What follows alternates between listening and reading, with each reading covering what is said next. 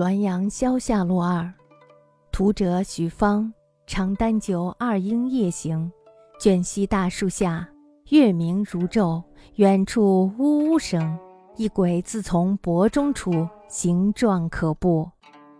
乃避人树后，持啖以自慰。鬼至鹰前，月无大喜。具开饮。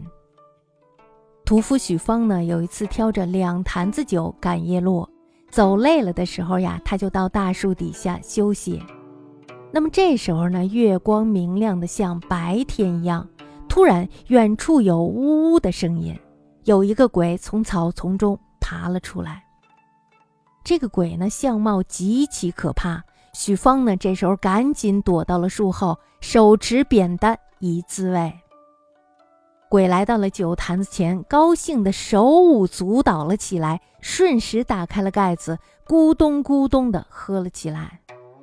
喝完了一坛子以后呢，还有另外的一坛子，刚开到一半，鬼便颓然倒在了地上。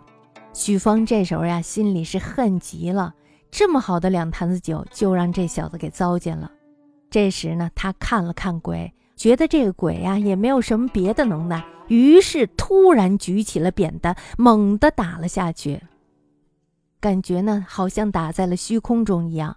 他连连痛打鬼呢，渐渐的懈怠萎顿在地上，化作了一团浓烟。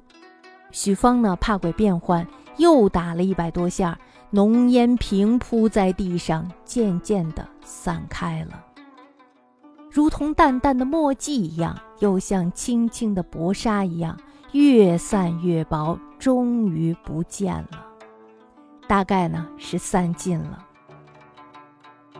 我认为呀，这个鬼呢，它是人的余气，气会一点一点的消失，所以呢，在《左传》中说：“心鬼大，故鬼小。是有见鬼者，而不闻见兮，宣以上鬼，消已尽也。心鬼大，旧鬼小。世上有看得见的鬼，但是呢，没有听说过谁见过远古伏羲皇帝以前的鬼。”那就是因为呀，已经消失了。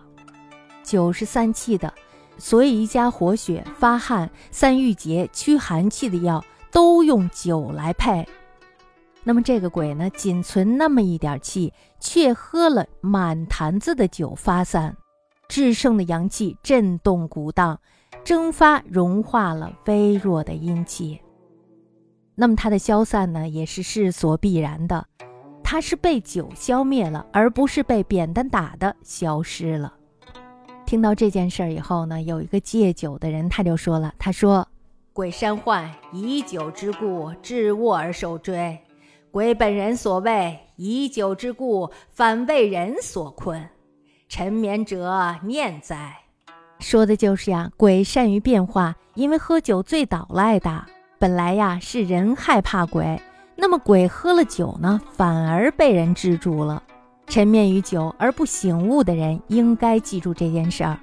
那么有一个爱喝酒的人就说了：“鬼虽无形而有之，犹未免乎喜怒哀乐之心。今明然醉卧，小鬼乌有，反其真矣。酒中之趣，莫深于世。”佛是以涅盘为极乐，营营者恶乎知之。意思就是，鬼虽然没有形体，但是呢也有感知，还是未免有喜怒哀乐的情绪。如今呢，他昏昏然的醉卧，消失不见了，这才是返回到了他的本真了。酒的意趣，没有比这更深远的了。佛家以涅盘为极乐境界。那些为生计而忙忙碌碌的人，又怎么能够体会得到呢？